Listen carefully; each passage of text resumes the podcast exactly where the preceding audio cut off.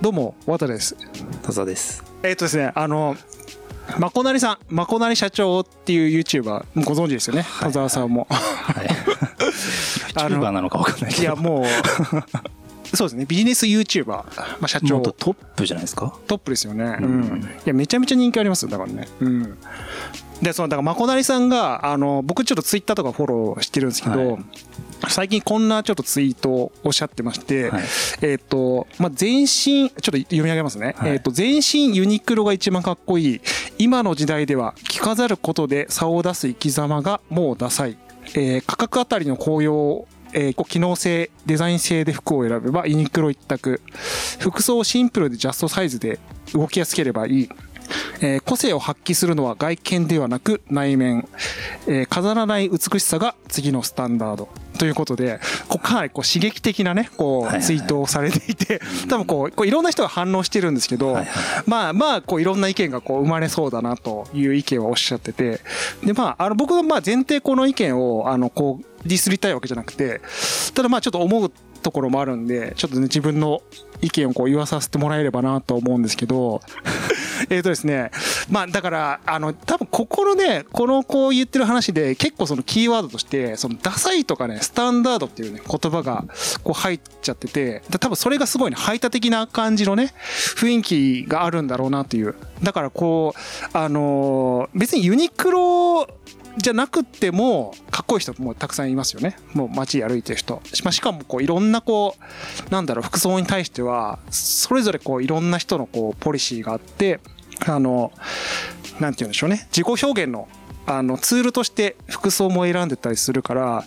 まあなんかあの完全にこう個性をこう発揮するっていうのはなんか内面だけの仕事じゃなくて、まあ、僕は結構その外見もその内面にこう響いてくる部分というか、まあ、な逆に内面が外見に出るところはあるからだからすごい多様性っていう意味で言うとね僕すごいやっぱファッションが好きなんでちょっとこだわりがある人とかそのファッションにポリシーを持ってるっていう人は結構ある意味こう内面もこうすごい惹かれるところがあったりするっていうところで、まあ多分ね、だから僕のこういう言ってることとか、まあ多分もうそのリプライとかでもね、あの書いてる人いるんですけど、こういったところで結構こう議論を呼んでるんだろうなという、でもなんか、まこさんらしい、こう、ツイートというか、あの、っていう感じなんですよ。うん。どうですか、田沢氏。いやいやいや。まあね。うーん。まあね。いや例えばでも、あユニクロはユニクロで、あの、おしゃれだと思いますけどね。いや、おしゃれですね。うん、そうそうそう。なんかどっちかというと、まこさんはユニクロは、そういうとこは期待してないみたいな、はいはいはいはい。ね、感じに見えますけど。確かにねだからユニクロってその服としてもそのだいぶこうあのなんていうんですか質が上がってきてるじゃないですか。だからなんか、ものによってはユニクロをあえて選ぶみたいなのは全然ありだなと思ってて。確かに確かに、うん。まあ、あのホストのねローランドさんうん。がテレビでい。つもね、あうん。の着てるような高いジャケットの下に着てるタンクトップはうん。ユニクロだって言ってましたしね、うんまあ、だからそれはローランドの場合で言うとねそのいやっぱルそこはユニクロじゃないとうん。そのコーディネートが決まらないっていうやっぱその服なんだろう。ちゃんとこうアイテムの一部としてちゃんと選んでファッションをコーディネートしてるみたいなね、うん。まあだからそのユニクロ一択とかっていうまあそまあ一択でもいいんだけどそう多分そこはあれかもね。確かにそのいろんな服のブランドもあったりとか、うん。まあ別に何でもいいんですけど安くてねその H&M とかでもいいし無印良品とかでもいいんですけどなんかそれはこういろいろありそうですね。選択肢はね確かにね。なんか僕ユニクロ愛はね実は僕もめちゃめちゃあるんですよね。おう。それは初めて聞いた あのやっぱりね服いろいろこう選んでると結局ユニクロが一番いいものってやっぱあるんですよねものによって。はいはいはいはまあそれこそ多分ローランドさんにとってはタンクトップがユニクロだったんだろうし。いはい。僕実はあれなんですよ。これユニクロなんですよ。ユニクロエアリズムで着てるんですよ。あれ？あそうでしたっけ？トップス？トップスは、うん。先週も先々週ももうユニクロのエアリズム。おー。もう完全なあれですね。一丁裏ですね僕ユニクロのこのエアリズムコットンのブラックをあの3枚買ってうん。これしか着てないですよ今。あそれユニクロだったんだ。そういうことでも気づかないレベルであのすごい。なんかあの僕ロング T シャツはうん。僕自分のその欲しいシルエットがあるからそういうユニクロにはないからあの違うところで買ってるんですけどうん。なんか普通の T シャツに関してはもうユニクロがあの一番最高ですね。なんかあうん。の質もね確かに確かに。材質もいいしね。でまあこう今パッと見そのユニクロかどうかって言われた時にその僕も分かんないぐらいだからそのなんていうんですかね。そのシルエットとかもす多分すごいこう完成されてるんでしょうね多分ね。だからそのなんだいわゆるさ1200円の T シャツ着てます感が全くないじゃないですか。多分そこはだからすごい進化を遂げてますよねユニクロもね。980円です。980円 マジっすか？そうですよ。トップス980円トップスっていうかこれエアリズムあそっかまあとト。ップ それほぼインナーがインナー インナーをそのあれですねあのスタメンとして。なんか僕ねえあのこユニクロってうん。本当にこうあえて個性がないっていうそのまあねデザインだった母性ブランドとしてね。だからこそ着る時の顔でうん。あのいくらでもあのうん。自分に染められるのが多分ユニクロだと思うんですよね。確かに。確かにだからこそやっぱりおしゃれな人というかうん。そういうファッションセンスがある人がユニクロ着るとよりおしゃれになると思ううしんなんか多分その使い方とかもね変わってくるんですよね、うん。あの単純にこうき着流すというかねあのこうき着るっていうだけでもいいですしちょっとそのあのボタンを崩したりしてそのいろんなこうアレンジを加えたりでもいいし、もしかしたらなんかこうワッペンとかつける人もねいたりとかいなかったりとか、はいはい。だからそのカスタマイズするねなんかアイテムとしてもすごい重用するんだろうなっていう。そう。でもそれ以外そのベースの質がもう上がってるからっていうね。僕が部屋で着てるインナーは全部ユニクロですからね僕は。うん。信者ですエアリズムコットンは私服で普段着てるしエアリズムの普通のなんかペロテロテロのインナーは家でエアリでうん。同じものいっぱい買って、うん。とあとエアリズムのなんか捨ててこみたいなやつがあるんですよ。はいはいはいはい。それも同じやつ2着買って。あのテロッテロのって言ってたやつね。そうそうそうそう。あのすごいあのくっきりあの V ゾーンがくっきりしちゃあのうやつでしょ。ほぼ着てないぐらいファッファッファッファッファしてるからそうそうそうそうえ合っちゃってるやつねすごい着心地はもう最高ですよねああ、うんだ機能性もやっぱすごいんだよそうそうそうそうね多分ね、うんいやヒートテックとか出てきた時もでも衝撃的でしたもんね、ね本当になんかあのーなんていうんですかねああいう機能を補ってくれる洋服ってそれまでのこうファッションであんまりなかったんですよ。あのハイブランドとか、はいはいはい。そのセレクトショップの,、うん。あのね、やつとか。全然なくてあれ新しい価値観ね、はいはいはい。与えましたよね多分こういうだまこさんも多分そういうその機能の部分とかにすごいこうね、ユニクロに関して熱狂してるんだろうなっていう気はするんですけどただちょっとあの最近やっぱその気になるところで言うとこれまたちょっとねあのコロナ567関係にちょっとつなげちゃって申し訳ないんですけどもうねいやーすごいんですよ。アパレルがもう大変なことになってても当たり前ですけどその店舗を構えてるその会社あの大手アパレルメーカー最近だとまあレナウンっていうねもう本当に昔からある老舗のねあのアパレルがえっとちょっと廃業廃業というかあのねうん。破綻経営破綻しちゃってとかあとはもうえっとお店がねどんどんもう本当なくなってってるみたいですね。なんか H&M とかも全世界規模で170店舗ぐらいこう閉鎖してってったりとかあとは、いわゆるこう、あれですね、セレクトショップというか、あ、ユナイテッドアラーズとかビームスとか、その辺もちょっとね、あの、かなり業績が苦しいみたいなうんところで、で、まあ、ユニクロもね、でも実はその、店舗の方はやばいらしいんですよ。で、あの、e コマースの方にちょっと、あの、流そうとしてるらしくて、まあ、ね、あの、お店舗すごい多いじゃないですか。ユニクロの場合って。だから、やっぱ、それこそ大変ですよね。やっぱね、ああいう、いやだからまあそのねえっ、と何ていうんですかあのまあそのファストファッションもそうだしそういうハイブランドもそうだしなんかそういうアパレルっていうところも、まあ、だいぶやっぱりこの567系の影響でねちょっとだいぶこう元気がなくなってきちゃっててだからちょっとさっきのその孫さんの話に戻るとやっぱ時代の風潮としてどうしてもやっぱそういうなんていうんですか外にも出ないしやっぱりその景気も不景気であの服装にちょっとお金をかけられないみたいなよりこうファストファッション化していくみたいな流れはどうしてもちょっと時代の流れとしてねあるんだろうなっていうのは、ま、ちょっと寂しいところではあるんですけども受け止めざるを得ないのかなとは思っていて、うん、ただねなんかこうやっぱりこうさっきも最初の方で僕もお伝えしたんですけど僕すごいやっぱ洋服が好きでうん。もともとデザイナーになろうと思ったきっかけって、まあ、服飾のデザイナーを目指してて、でまあ、まあ、ひょんなことからデジタルの全然その服とかリアルなプロダクトのデザインはやってないんですけどもともとそうやりたくてすごいこう好きなんですよ。だからあのそれこそハイブランドも好きですしでファストファッションもいいなとは思うんですけどやっぱねこう服にやっぱ金をかけるってやっぱ贅沢だなっていうのは思うん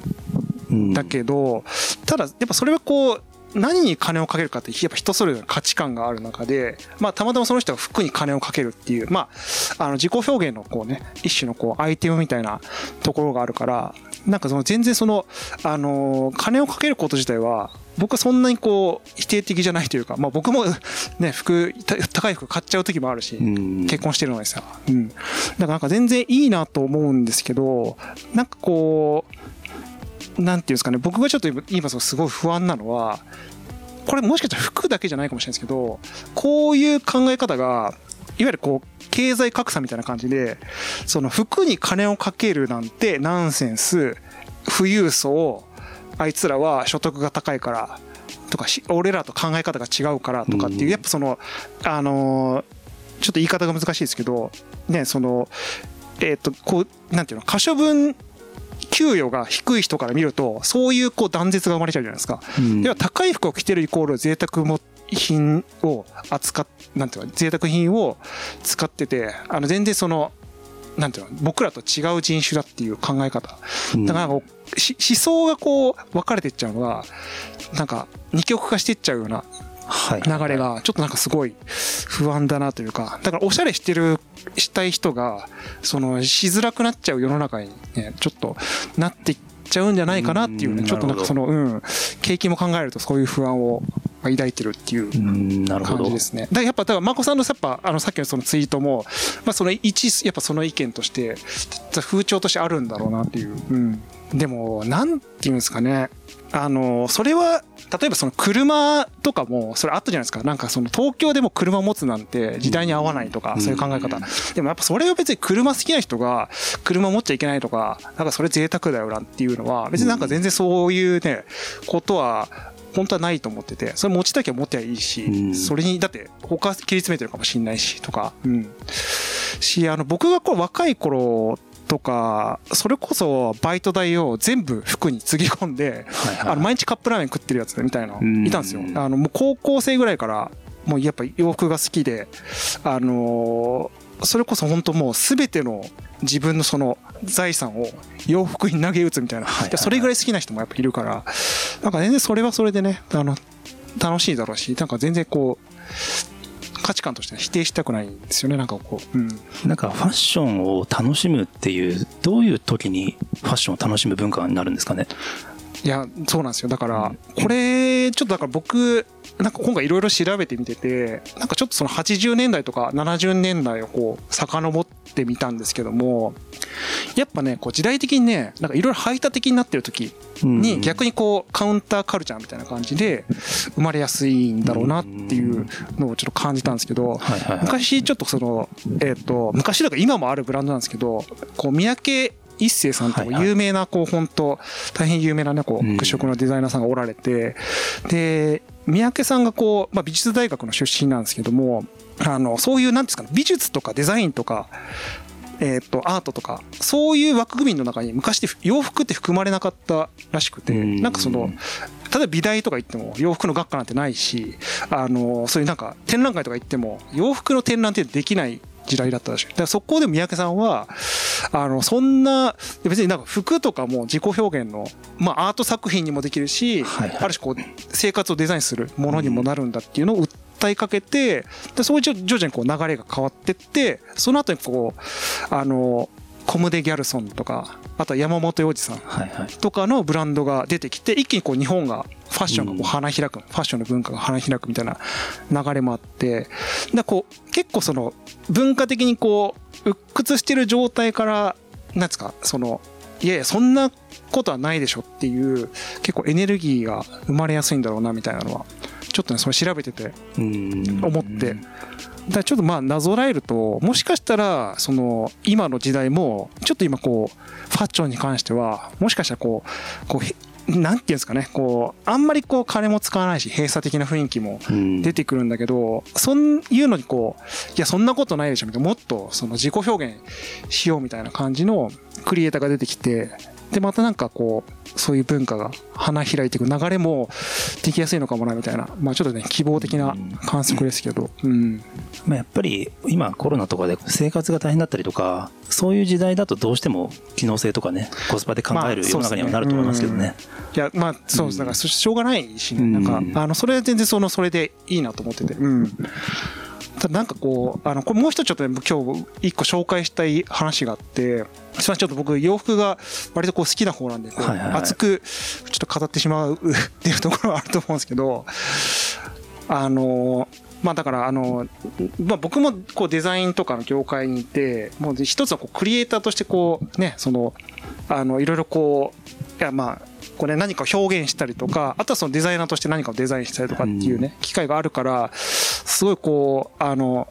勇気が出るなっていうメッセージをねこうとあるちょっとそのデザイナーさん洋服のデザイナーさんがはいおっしゃっててあのマルタン・マルジェラっていうですね、ま、あの結構その有名なブランドがあってそのなんか今ちょっとねその違うデザイナーさんになっちゃってるんですけどそのマルタン・マルジェラさん本人がこうおっしゃってるですねメッセージでっていうかまあこうなんかあの雑誌のインタビューで質問に答えてる流れでおっしゃってた言葉なんですけど、はいはい。まあ、もしこう世界が戦争とかでこう壊滅的なこうダメージを受けてでそういった時になんかそのデザイナーとかクリエイターっていうのはその人と人々に対してどういう価値が生み出せるんですか？何ができるんですか？と。そんなこう絶望的な状態でこう何ができるんですか？みたいな質はい問をされてるんですよ。でそれに対してそのマルジェラさんはあの人々にこう夢をこう見させ続けることはできるんじゃないかと思いますと。ま結局だからそのクリエイティブっていうのはそのあの贅沢とかそのちょっとそのハイソなものっていうもんじゃなくて結構その生活にこう密着してる酸素みたいな存在だからなんかそういう意味であのこうなんですか仕事にこうおしゃれして出かけに行ったりとかあとはパーティーでこうちょっとおしゃれしたりとかっていうところで、まあ、普通の生活にちょっと彩りを与えたりとかっていうところで逆にそういう絶病的な状況からあのこう夢をこう与えられるような気はしてるみたいなことを言ってて結構これすごいなんていうんですかね。僕も最近なんかデザイナーとかやっててこんな時代にこれからもしディストピアが来た時に 何をデザインしていくんだみたいな思ったんですけどなんかちょっとねあの元気出たんですよこのメメッセージを見て。うんなん。かやっぱクリエイティブっていうのはねその大事なんですよ多分。ん。その直接はこうなんかね利益はないのかもしれないけどだからそういう存在であるべきですとデザイナーが。だからだからねその洋服もなんかそういうところはあるなと思ってるんですよね、はい。そのまさにそのマルジェラさんがおっしゃってる通りで、そう、うん、生活にちょっと色を与えてその夢や希望を持てるっていうねアイテムにもなるんじゃないかなと。ね。ちょっとまあ話戻しますけどあのその眞子さんの意見もねちょっとすごいそのありだなと思いつつやっぱこういうこうやっぱそのデザイナークリエイターはちょっとね夢を与えていけるような仕事であってほしいなというこうはいはいはい願いが言いたいちょっと一人語りの回でした。なるほどねはい。うんはい、体重いきます。ああそうかそう。聞いてください。はいはいはいあの、ちょっとね、あの、戻してきましたよ、僕。あの、エンジンを。ああそうですかはい。はいはい今週、あ、ちょっと前、前、前、先週のやつからいきましょうか。前週が、えっ、と、82.05キロはいでしたよね。はいはいで、えっ、と、今週がですね、えー、81.15キロというところで、900グラム。あ 減りました、うん。あまあ、約1キロと見ていただけるとはい、ありがたいんですけど。ダイエット始めてからはじゃあトータル4キロちょっと痩せましたね、う。ん、でえっ、とまあそうですよね。いまあ、順調なペースではありつつも、はいはいはいうん。こっからですから。こっから。5キロから先が大変になる。本当に。経験上、なるほど。うん、こっから地獄の報告が続くかもし去れない。年はどのくらいまで行ってから停滞したんですか？えっとね、去年7キロぐらいから停滞しました。あのーパレオダイエットの時は。はい。で7キロまではね、すごい早かったんですよ。うん。そっからがもう、2ヶ月ぐらいかけてじわじわ3キロ痩せるみたいな。で、挫折するっていうなるほど。そう、流れがあったんで、うん。ちょっとここですね。うん。この1ヶ月ちょっと、気合い入れてはいやっていきますんで、はい。じゃあねまはい。えっ、と、ポッドキャストのお聞き、ポッドキャストお聞きの方は、ぜひちょっとフォローとか、あとはその YouTube、あの、ぜひ、あの、チャンネル登録していただけるとはいありがたいです。ありがとうございました。ありがとうございました。